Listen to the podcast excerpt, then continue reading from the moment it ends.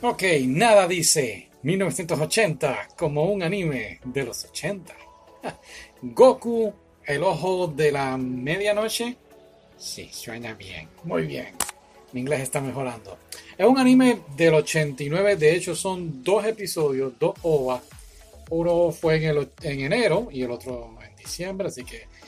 ¿De qué trata? Pues este hombre es un detective privado y entonces le está haciendo así una investigación y una cosa lleva a la otra y tiene un accidente y entonces pues le remueven el ojo izquierdo y le implantan un ojo que pues es como un ojo cibertrónico, ¿no? Y tiene el control de todas las computadoras en todo el planeta Tierra. Y entonces, pues, es uno de esos animes ochentosos, pero con tecnología y como así Terminator, el Robocop. Digo, pero no es así de violento.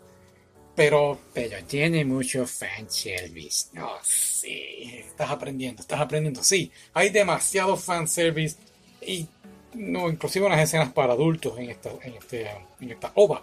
Pero nada, él es como dije, un detective privado. En el primer episodio, pues es más bien como una introducción hacia el personaje, pero a la misma vez está haciendo esta investigación. Y son episodios de más o menos 50 o 45 minutos. Y entonces pues vemos cómo él funciona, cómo él trabaja y cómo entonces se va acostumbrando a utilizar el ojo cibernético que tiene.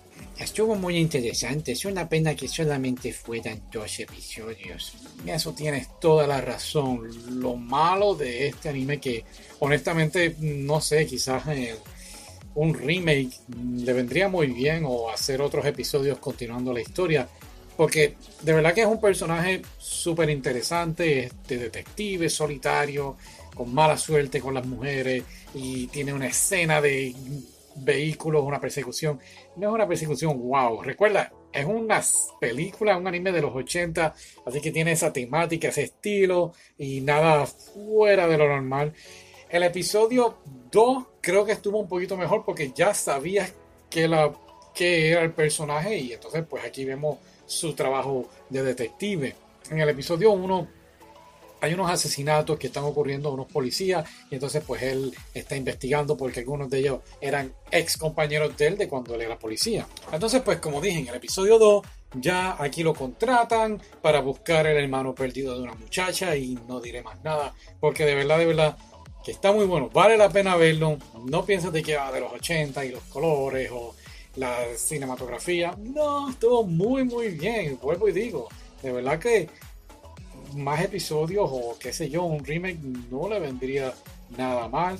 Y pues nada, si lo viste, déjanos saber. ¿Algo que quieras añadir? No dejaba de pensar en que cada vez que usaba un tubo parecía como de esos bailarines strippers. Que hay mucha información. Pero sí, tiene como un tubo para defenderse y el, el tubo pues, tiene unas escenas que no sé, I don't know.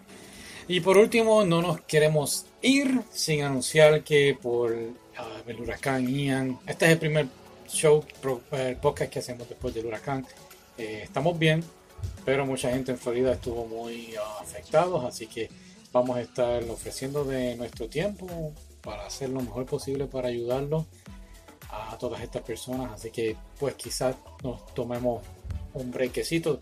Siempre trataremos de ver anime por las noches o algo así, pero vamos a estar concentrados en esto y sé que por ahí viene noviembre que habíamos prometido que iba a ser el mes de los vampiros, pero hay otras prioridades ahora mismo, otras emergencias, así que nada, para que lo supieran.